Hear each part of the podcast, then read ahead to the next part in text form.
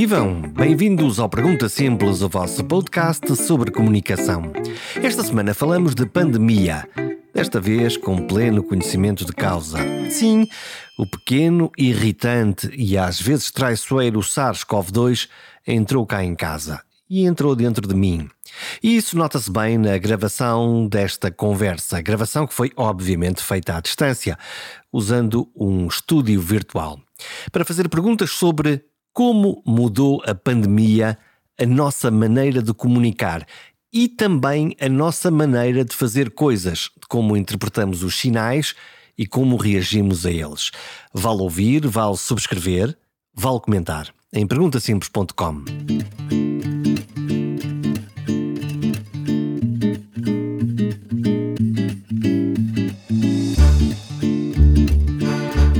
Signos, sinais, significados, tabuletas, etiquetas, expressões, tudo mudou. Criaram-se neologismos, modificaram significados e adaptaram-se expressões. Por exemplo, a ideia do tóxico, a de que o outro podia ser uma ameaça, nos podia pegar o bicho, o medo da Covid-19, ou a esperança na vacina, a fé na proteção da máscara cirúrgica, aquela azul ou então a branca FP2, ou talvez as de pano, as de mil cores, mas sempre ou quase sempre a dois metros. Com beijos e abraços cancelados, congelados, amedrontados, depois envergonhados, como se tudo fosse um pecado lesa saúde. E depois os jovens, fartos de tudo isto, que mandaram às ortigas todas as regras numa determinada altura e que se atiraram de cabeça para viver de novo, porque precisamos de viver e nós todos seguimos este caminho. Com isso, os números voltaram a subir, foi praticamente automático. É sobre este ioiô do comportamento e da linguagem que resolvi fazer este programa. Pode ser que nas palavras e frases se encontre o sentido das coisas. Uma edição com uma especialista em semiótica, Sónia Marques, que nos vai ajudar a ler os sinais, começando por descodificar precisamente o que faz uma semioticista no planeta. Uma semioticista é alguém especialista em semiótica. E pronto, semiótica não costuma ajudar a resolver a questão, então eu vou tentar detalhar. Habitualmente em marketing e em estudos de mercado usa-se muita psicologia e muita sociologia. Um, aquilo que a Indis faz e aquilo que eu faço é uma abordagem cultural ao consumo. Isto quer dizer que eu uso a abordagem técnica, académica, um, das, da, da, análise cultural. A análise cultural é feita com semiótica, com alguma sociologia e com antropologia.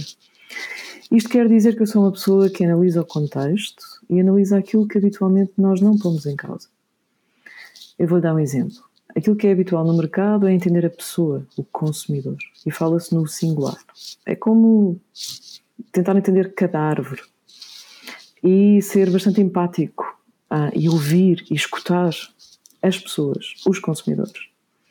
Aquilo que eu faço é entender aquilo que nos aculturou e que nos acultura todos os dias. Ou seja, eu analiso a linguagem, porque é a linguagem que nos entregou os conceitos, as categorias cognitivas, que nos diz o que é certo, o que é errado, o que não podemos fazer, aquilo que é possível pensar.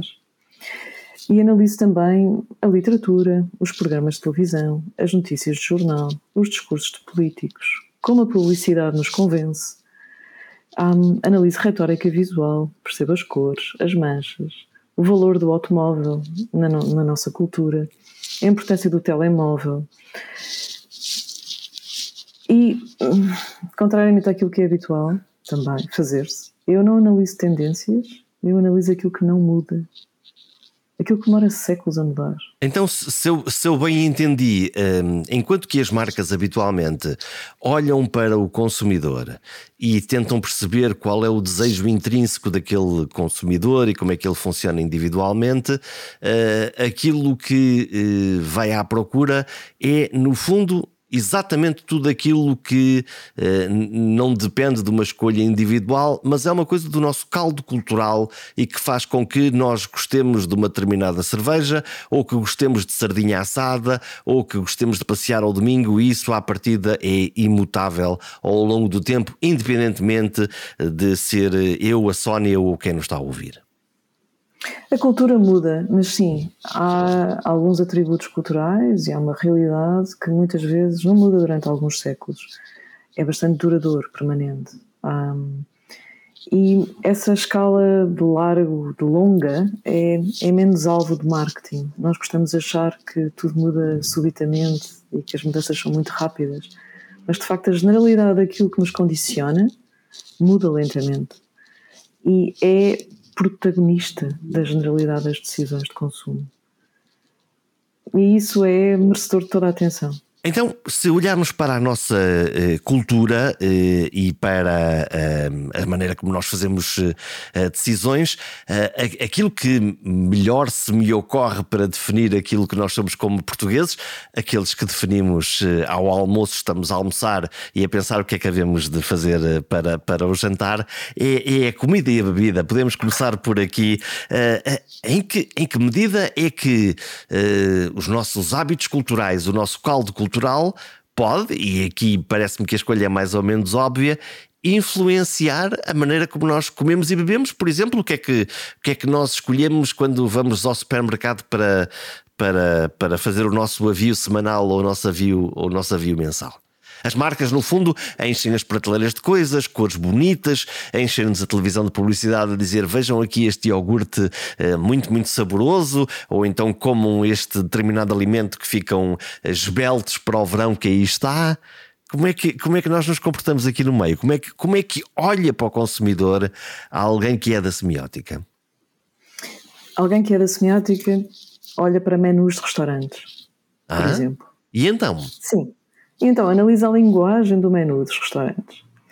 E então, como eu na generalidade dos menus dos restaurantes em Lisboa não tenho a menção a vacas, uhum. mas apenas a bife, existe uma omissão do animal vaca, mas não existe a omissão dos animais pato, porque dizemos arroz de pato, nem existe a omissão do porco, que muitas vezes surge, carne de porco assada, um, nem existe a omissão do peru, nem do frango, nem da galinha. Mas nós muitas vezes omitimos a vaca e dizemos simplesmente bife, ou carne assada, ou carne estofada. Quando não nos dizem nada, em Portugal nós assumimos que a carne será de vaca. Isso quer dizer que a vaca e comer carne de vaca é uma norma cultural. Também entendo que é absolutamente inquestionável comer carne, porque nós não temos uma palavra, ou usamos muito pouco, raramente, a palavra carnista e dizemos apenas que alguém é vegetariano. E, portanto, simplesmente temos a linguagem a oferecer-nos a possibilidade de indicar que alguém não come carne e como a norma cultural é de comer carne, nós não dizemos habitualmente a palavra ele é uma pessoa carnista. E portanto temos que inventamos um conceito para, para alguém que sai da norma. Portanto, quem Exato. não come carne é vegetariano e neste caso, se falarmos de carne em abstrato em qualquer sítio, ela será de vaca, se não, ou se for outra carne, nós diferenciamos as outras carnes, se é de frango, de pato ou de outra coisa qualquer. Exatamente. Também entendo no mesmo menu do restaurante um, que o peixe em Portugal é relativamente sagrado, logo por uma moldura católica que nos diz que devemos jejuar de carne, mas não nos impede de comer peixe. E como tal, nós vemos isso nos menus, porque comemos o peixe inteiro. Ou seja, o peixe é íntegro. Okay? Repare na maneira como a linguagem e como os hábitos nos estão a aculturar e nos estão a dar as instruções sobre como comer e como considerar os diferentes alimentos. Bom, então vamos agora para a vidinha, para o dia a dia, que é. Esses são os nossos uh, sinais e o nosso contexto cultural, e agora, entre uma pandemia que acabou e uma guerra que começou, os preços começaram a subir nos supermercados. E a, eh, eh, a, pergunta que eu tenho é: nós, cada um de nós, quando vai a um balcão do supermercado, quando passa naqueles corredores, eh, vemos claramente que aparecem logo nos, nas primeiras prateleiras coisas que se calhar nós não precisamos e são muito apelativas, e depois as coisas que verdadeiramente precisamos, as massas, os arroz, as batatas, estão lá no meio. Portanto, há um circuito que nós, que nós percorremos. E a pergunta que, que se me ocorre é Neste caldo cultural, sabendo agora que os preços estão a subir, e há de resto já um estudo a dizer que os portugueses já estão a limitar algumas coisas no seu, eh, eh, no seu consumo, porque percebem que os preços dos bens essenciais estão a subir e, portanto, têm, começam a ter que fazer escolhas, e se calhar até menos desperdício, também pode ser uma boa ideia por aí, essa, essa é a boa parte disto. Uh, significa que este nosso ato de tentar fazer uma poupança ou alterar hábitos de consumo é um desassossego, é difícil ou não? sim, com certeza será difícil e será curioso entender como é que as promoções irão decorrer e como é que após tantos anos as marcas irão recodificar o ato de comprar. Aquilo que tem sido feito tem sido um apelo à queima, à dissipação de recursos. Cartazes vermelhos e amarelos, ao fogo, aquilo que nos tem dado a imagem de abundância extrema. É como vivenciar em cada dia do hipermercado o dia da colheita. Temos aqui tudo. Levem, levem, que temos em excesso, há aqui muita coisa, extra, extra, levem dois pelo, pelo preço de um. Sim, e também a seguir no final o processo da poupança. É? Tal como nós, quando chegamos a casa, temos que arrumar, acondicionar. E como durante séculos o homem teve que salgar, por exemplo, para aprovisionar e para pensar no pós-colheita. Um, será muito interessante entender como é que as marcas endereçarão a inflação, um, porque esse é um fenómeno que de facto há 10 anos, 20, não era ou mais, desde os anos 80, que nós já não éramos, já, o contexto já não era esse, de aumento de preços. E portanto, sim, estarei a observar com muita atenção uh, os folhetos no próximo ano. E as marcas precisam mesmo de se adaptar a esta realidade, porque, por um lado, tem um grupo de consumidores eh, mais velhos que sabem o que é que é inflação e que viveram inflações brutais no eh, fim dos anos 70, no pós-revolução, e por outro lado, vão também falar para uma geração, a, a maioria das pessoas que têm menos de 50 anos, cuja ideia de inflação é uma ideia completamente esotérica, não existe. Sim, é verdade. Um, e eles serão, tal como os jornais, serão aculturadores. Ou seja, vão nos ensinar um, e vão nos veicular uh, como lidar e como percepcionar o aumento de preços. Nós tivemos eh, há dois anos esta parte, estamos no terceiro ano de pandemia Covid-19 um, e eh, a, a, pandemia mudou várias coisas na, na, na, nossa vida, seguramente. Em primeiro lugar, prendeu-nos em casa, um, depois fez-nos ter receio do outro, a ideia de abraçar ou não abraçar. Escreve uma coisa muito curiosa no, no, no LinkedIn que eu li, que é uh, no início da pandemia éramos todos tóxicos, no fundo, todos à distância, todos como uma máscara, mas esse conceito não ficou só aqui na pandemia, o conceito de toxicidade ou de falta de ar uh, uh, alargou-se um bocadinho uh, para, para, para outros momentos da nossa vida. Sim, um, esta pandemia com o vírus respiratório um, colocou qualquer pessoa como potencialmente tóxica, porque reparo, durante a pandemia nós não isolámos apenas quem tinha a doença.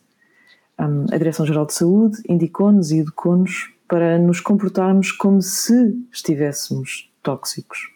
Portanto, nós tínhamos que nos comportar como se fôssemos pessoas de risco para outras pessoas.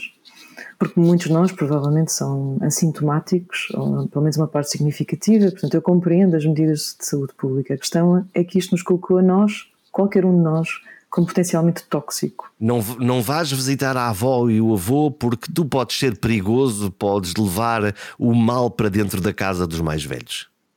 Exatamente. A parte interessante aqui é que a linguagem, quer em português como em inglês, já nos cruzava o bem-estar com a nossa capacidade de respirar. Porque repare, Jorge, nós já dizíamos: ah, está tudo bem na minha vida, finalmente posso respirar fundo. Quando existia uma situação de alívio, certo? Um, e portanto, já, nós não tínhamos imagens e vendemos a possibilidade de viajar para um país remoto com alguém de braços abertos, em sinal de lufada de ar fresco. Ou seja, nós já cruzamos a qualidade do nosso respirar com a qualidade da nossa vida há algum tempo. A questão é que a pandemia veio, obviamente, salientar uh, esse domínio da respiração. E esse campo da respiração é hoje usado mais frequentemente na linguagem corrente. Nós nunca lemos tantas vezes a palavra tóxico aplicada a qualquer coisa. Por exemplo? O chefe tóxico, a cultura corporativa tóxica, uma pessoa tóxica. Okay? Portanto, de repente, nós vemos o outro como potencialmente tóxico, não já só por uma questão de saúde, mas por uma questão psicológica, por uma questão de ambiente social uma questão corporativa. Embora sempre é. tivemos chefes tóxicos, relações top, tóxicas, pessoas tóxicas, nós sempre tivemos isso, sempre tivemos uh, uh, partes da nossa organização social que nos faziam mal ou que nós percepcionávamos como nos, nos estando a fazer mal. Sim, eventualmente descreveríamos isso, na maior parte das vezes, como uma linguagem corporal. Aquele indivíduo é, dá-me uma tareia, é? ou faz mal, coloca-me para baixo. É? Hoje em dia, muito provavelmente, ouviremos muitas vezes o termo tóxico, é alguém tóxico que contamina. Okay? A pandemia foi e é um enorme desafio na nossa relação com o outro. Uh, e nós regredimos culturalmente na aceitação do outro. Isto é muito curioso. A cultura, por vezes, funciona de formas muito paradoxais. Repara, o que a doença nos fez a todos foi colocar-nos como iguais. Nós, em Lisboa, no Porto, em Mumbai, em Manaus, tivemos que ficar em casa, praticar distanciamento social e usar máscaras. Todos. Todos mudamos o estilo de vida todos nos submetemos às mesmas indicações de saúde pública. Todos iguais, mas, eh, mas depois, eh, eh, pelo contrário, nós dizemos este é o vírus da China, lá, lá de longe, de, de, de, de algum sítio, e não o nosso vírus, o vírus, o vírus que nos está a afetar como humanos, é o culpado é o estrangeiro. Exatamente. O culpado é o estrangeiro, vamos fechar os aeroportos um, e vamos competir. Portanto, na altura das nossas vidas, em que nós mais nos assemelhamos com o outro, foi também a altura das nossas vidas em que nós quisemos criticar o outro, culpabilizar o outro uh, e quisemos nos distanciar do outro. Não só em termos clínicos, físicos, mas também em termos sociais. Isto acontece por dois motivos. As doenças são, em geral, estigmatizantes. Nós precisamos de culpar o outro para nos afastarmos do outro e para termos menos receio do outro e menos medo da morte. E, portanto, convém pensar aquele é o problema do outro e colocar essa pessoa em hospitais e fechados. Esta é a nossa norma cultural, certo? Que não era assim na Idade Média, mas é assim há algum tempo. Esse é o primeiro ponto, afastar-nos de quem pode ser a morte ou pode representar a morte. Um, e a isto chama-se estigma, que é uma coisa que alguém nas profissões clínicas conhece muito bem. É? Um, mas uma doença infecto-contagiosa é terrivelmente estigmatizante. Por exemplo, no caso da SIDA, nós no início um, tivemos uma norma cultural absurda de considerar que os homossexuais eram um grupo a estigmatizar. E com a ébola, ou seja, o outro, uma, um grupo com uma preferência sexual. Agora também estamos a viver um bocadinho isso com aquilo que se chama erradamente a varíola dos macacos, exatamente com essa relação exatamente. com a comunidade homossexual também. Exatamente, esta é uma maneira de nós nos afastarmos e considerarmos que é uma doença do outro que não nos pode chegar a nós. É um outro grupo, é um outro grupo que se comporta de uma maneira especial e eu não tenho nada a ver com isto, é isso. Pior, pior. É um grupo que não tem a preferência da maioria e que pode ser culpabilizado e por isso tem aquela doença. O ébola é uma coisa dos africanos e a Covid no início era uma coisa dos chineses. Não pode ser comigo, não pode chegar cá. É uma e, forma rudimentar. E, e, podemos chegar ao ponto de dizer: ah, se os chineses tivessem feito daquilo que podiam fazer, isto se calhar não chegava cá, e aplicar isto a qualquer grupo de pessoa ou de comportamento ou de fórmula, exatamente para afastar entre nós e, os, e o eles? Sim. E dizer assim: eles portaram-se mal e foram castigados com uma doença. A doença é um castigo. E eu sou distinta desta pessoa e daquele grupo social, e portanto a mim, com certeza que não me irá atacar. É uma forma de higienização, de separação. E isto aumenta muito em alturas de doenças virais e contagiosas, obviamente. Ainda por cima com um vírus respiratório, é que é muito mais invasivo, muito mais fácil de contagiar, um, tudo isto foi muitíssimo sublinhado. Mas numa altura em que ficámos todos iguais, em Lisboa, em Manaus, em Nova Iorque, um, e todos com o mesmo problema, foi também a altura de maior separação, de maior divisão e de maior competição. Jornais estavam cheios de estatísticas sobre as medidas de saúde pública, quem tinha mais casos. É um absurdo, porque é um fenómeno natural. E no fenómeno natural, o humano era igual. Mas de repente as diferentes culturas decidiram antagonizar-se e dizer: não, estamos um bocadinho à frente, temos mais pessoas vacinadas. Não, já começaram a segunda toma, nós ainda não começámos a segunda toma. E tivemos todos, de uma forma muito feia, em competição. E isto tem a ver com uma dimensão cultural. Numa altura em que a natureza nos colocou todos como iguais, a cultura não lida com a igualdade. A cultura é como uma enorme máquina de fazer diferenças e de categorizar. Então nós tivemos freneticamente durante estes anos da Covid a afirmar-nos como diferentes. Okay. nós melhores, somos melhores, nós em Portugal até vacinamos mais depressa, ou então ao contrário, ah, Portugal agora é um dos países com mais casos. Portanto, esta comparação está sempre intrinsecamente uh, em nós, que é o que é que está a acontecer, porque é que está a acontecer, porque é que eles estão a fazer melhor que nós, ou porque é que nós nos orgulhamos de estar a fazer melhor do que eles. Sempre num registro de diferença e de competição, num contexto de mesmidade. Bom, então, e num mundo em que mesmo as questões ambientais estão muito em cima da mesa, e nós já voltaremos à pandemia, num mundo em que, quando temos um problema comum, que é uma pandemia, e a questão do ambiente também, quando temos um, uma questão comum para salvar o planeta, auguro, não auguro nada de bom pensar que estes mecanismos competitivos, em vez de ajudarem à festa, podem transformar isso numa desgraça e não conseguirmos resolver um problema que é verdadeiramente comum e este, se calhar, do, do clima, um problema ainda mais grave. Eu, eu estou um bocadinho otimista. Eu acho que nós, na nossa vivência, pela primeira vez, ah, experimentámos algo que exigiu colocar em cima da mesa a dimensão coletiva, em que todos percebemos que todos éramos úteis e que todos tínhamos que atravessar um ritual de passagem, que foi a vacinação. Um, e em Portugal houve um claro sucesso na adesão.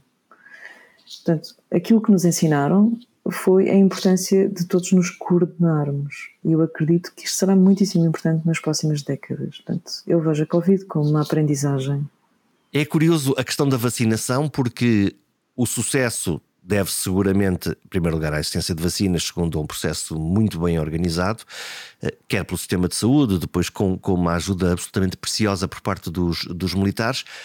Mas lá está o fenómeno cultural. Os portugueses habituados a ser vacinados desde os anos 60 e sempre a terem uma opinião muito positiva do que é que são as vacinas e do efeito que, ele tem, que eles têm na vida das pessoas, na vida das crianças, na redução da mortalidade infantil é um efeito cultural também? Um, é uma dimensão cultural, há uma dimensão na cultura portuguesa de consenso. Um, é uma cultura de elevado contexto. O que é que eu quero dizer com isto? Nós muitas vezes somos categorizados como Europa do Sul e, portanto, como um pouco desobedientes às normas e caóticos, mas eu gostaria de colocar em cima da mesa a possibilidade de nos revermos um bocadinho como os japoneses e não como os espanhóis ou os italianos. É só um desafio. O oh, diabo, Sim. como é que é? Nós, nós mais japoneses do que latinos, como é, como é que é, é isso? Verdade, é verdade. Que, sina que sinais são esses? O sinal, o primeiro sinal é uma ausência. É a ausência de importância de sinalética. Na rua. Hum. Em relação a um país como a Holanda, como a Inglaterra, temos poucos letreiros, poucas instruções. Sim, nos países do centro da Europa temos montes de letreiras, indicações, eh, hum. cartazes. Basta entrar numa estação de comboios para ver as mil placas de informação e aqui de facto eh, é, é, quase uma ausência de para onde, é que nós, para onde é que nós vamos, para onde é que nós eh, saímos, qual é a saída do metro. É, é um facto. É um facto, não é? Temos poucas regras explícitas porque nós. Hum, a, nossa, a nossa cultura é uma cultura de elevado contexto. O que quer dizer com isto? É uma cultura onde está a enorme importância o intersubjetivo. Eu considerar que o outro fará a mesma coisa que nós, que existirá consenso. É confiar. Uh, Mal comparado é... é... quando nós saímos do metro e não há uma placa para dizer para onde devemos seguir, uh, seguimos a carneirada. Portanto, se toda a gente vai para a direita, nós também vamos para a direita ou vamos para a esquerda. Uh, é, é, quase uma, uma interpretação de, disto. É, é, é esse o não dito ou não? Eu não digo, sim, é uma cultura de tácito. Nós consideramos que não, nada tem que ser explícito ou não tem que ser uma regra, que não, não tem que haver uma lei. Muitas vezes, para nós considerarmos que devemos respeitar o outro e que devemos considerar que aquilo que é bom para mim será bom para os outros também. Um, e essas, o Japão é uma cultura assim, onde se respeita e onde se, tem uma enorme, onde se dá uma enorme importância ao consenso. Um, um dos sinais disto é também a linguagem. Eu não estou provavelmente a falar de pessoas. Nós temos muito poucos socioletos em Portugal. Há pouca diversidade linguística. Este é um sinal de consenso. E sabe qual é o outro sinal? Falamos baixo. E gesticulamos relativamente menos do que um espanhol ou um italiano. Eles repetem-se, eles gritam, eles frisam, eles enfatizam. Nós não. Nós falamos baixo. Nós consideramos que quando dissemos algo a outro, que a pessoa irá compreender exatamente o mesmo referente Fala, seja, falamos nós... baixo e falamos para dentro, falamos lá está, entre dentes às vezes, não é? Quando, quando até, até quando sussurramos um segredo ou alguma coisa que não queremos, olha, vê lá isto, que é, e, e, e está, está uh, marcado quase no silêncio da palavra.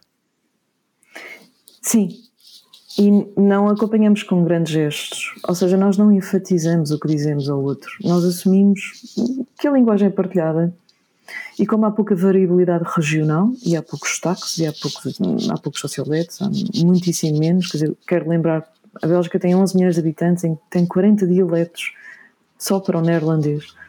Isto é impensável em Portugal. Nós compreendemos todos, nós assumimos o mesmo código linguístico. Isto quer dizer que há uma, uma relativa calma em relação àquilo que nós partilhamos e que há uma partilha de que aquilo que eu compreendo, o outro também compreenderá. E eu julgo que este consenso uh, ditou o sucesso da campanha de vacinação, foi um dos ingredientes uh, para o sucesso da campanha de vacinação, claramente. Hum, a pandemia trouxe-nos uma uh, obrigação de ficar muitas vezes em casa e ofereceu-nos o teletrabalho como uma possibilidade. De resto, nós estamos a ter esta conversa à distância com facilidade, isso ajudou-nos. Um, o teletrabalho hum, eh, tem efeitos positivos e negativos. Por, um lado, essa ideia de que podemos estar num sítio qualquer e a trabalhar para outro sítio qualquer, o que é uma coisa absolutamente extraordinária. Por outro lado, retira-nos essa dimensão gregária de ir beber o um cafezinho com o colega da, da, da equipa ou de, ou de, empresa que nos ajuda muito neste, na vida, de, no, no, no, no, nosso dia a dia de trabalho também. O que é que esta, esta mudança conceptual e cultural, eh, este signo, um, vai ter melhores coisas ou piores? O que é que, o que, é que uma, alguém especialista em semiótica nos pode oferecer como pistas? O teletrabalho, a nossa situação agora, Jorge, de falarmos um com o outro, um, tem dois grandes constrangimentos. A impossibilidade de nos olharmos nos olhos. Uhum. Olhamos uma câmera, e, olhamos um ecrã. E a impossibilidade de nos tocarmos e de compreendermos a dimensão corporal do outro. Um, a dimensão física e corporal é aquela que está mais cruzada com a ideia de confiança.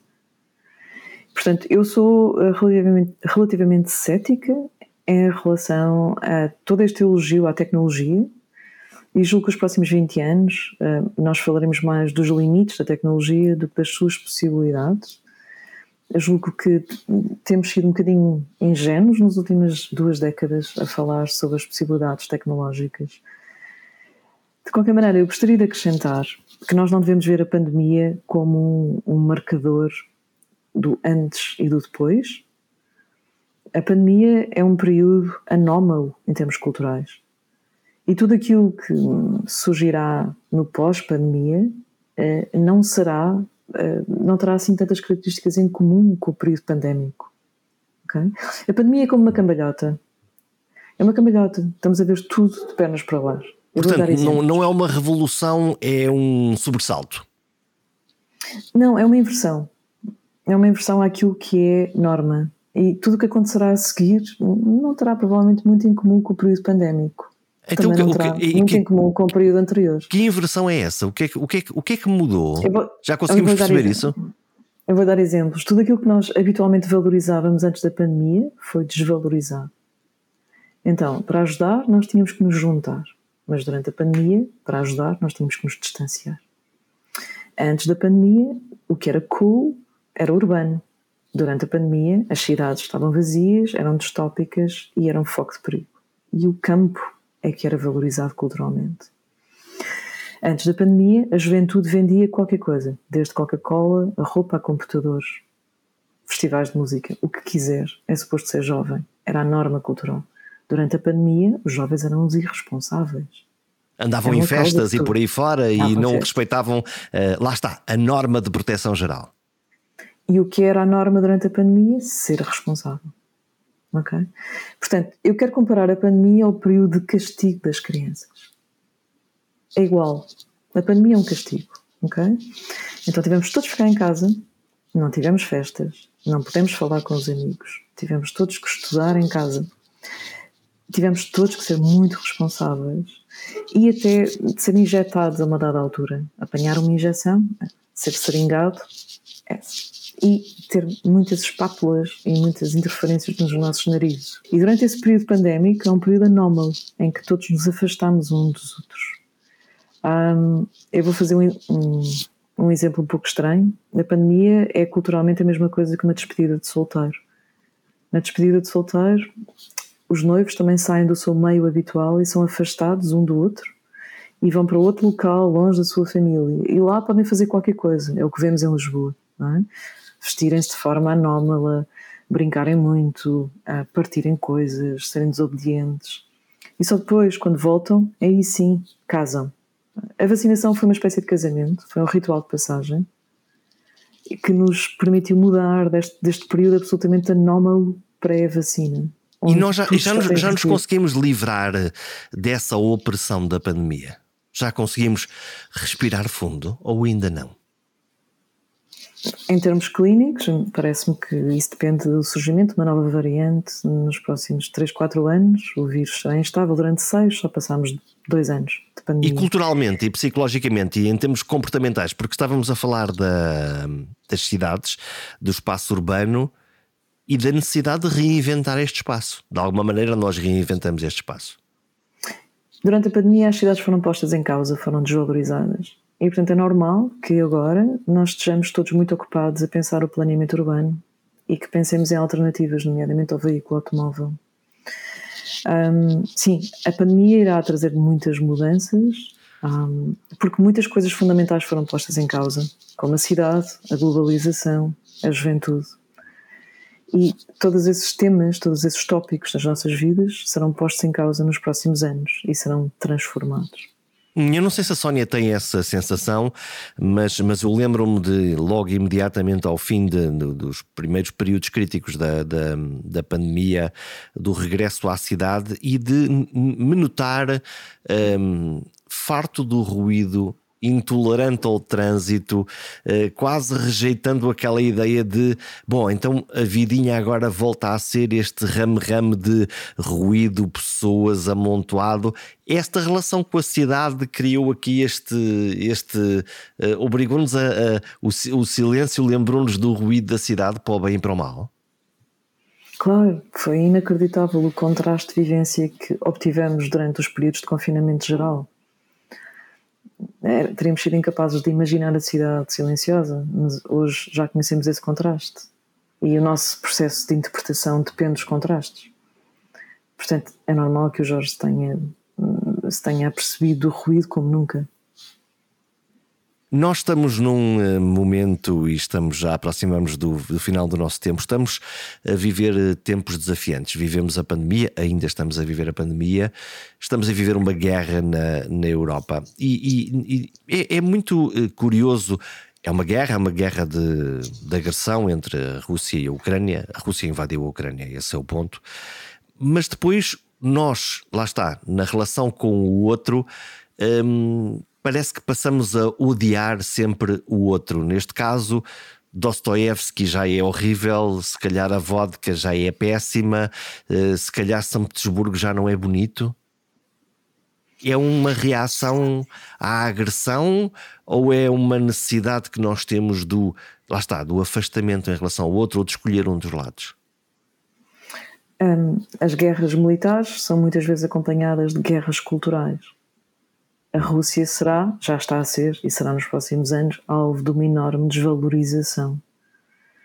Um, e isso notar-se-á nas biografias, nas leituras recomendadas, não só na Ucrânia, que já está a acontecer, mas também noutros países. Isso é uma rejeição? São uma exclusão, são tornar-se-á um Estado párea. Portanto, nós. Um, Mas porquê é que isso toca à cultura? Porque esse é o ponto. É uma coisa é uma decisão militar e política, mas isso não muda nada nas coisas boas que, obviamente, existiram e continuam a não existir nos vários países do mundo. Jorge, eu tenho alguma dificuldade como analista cultural em separar. Por exemplo, nós vivemos a Covid em grande medida nos termos da guerra. Um, a guerra é uma metáfora corrente, eh, infelizmente cada vez mais corrente, não só porque a realidade nos trouxe esta guerra, como também já vivemos o cancro como se fosse uma guerra. Falamos em quimio e radioterapia e tratamos o PO uma espécie como uma trincheira e dizemos que alguém sobreviveu a cancro e tratamos essa pessoa um, de uma forma heroica. Portanto, a guerra, uh, ela infelizmente está connosco e ajuda-nos a moldar a realidade essa metáfora da guerra irá tornar-se cada vez mais produtiva nos próximos anos, até porque infelizmente existe esse terrível conflito.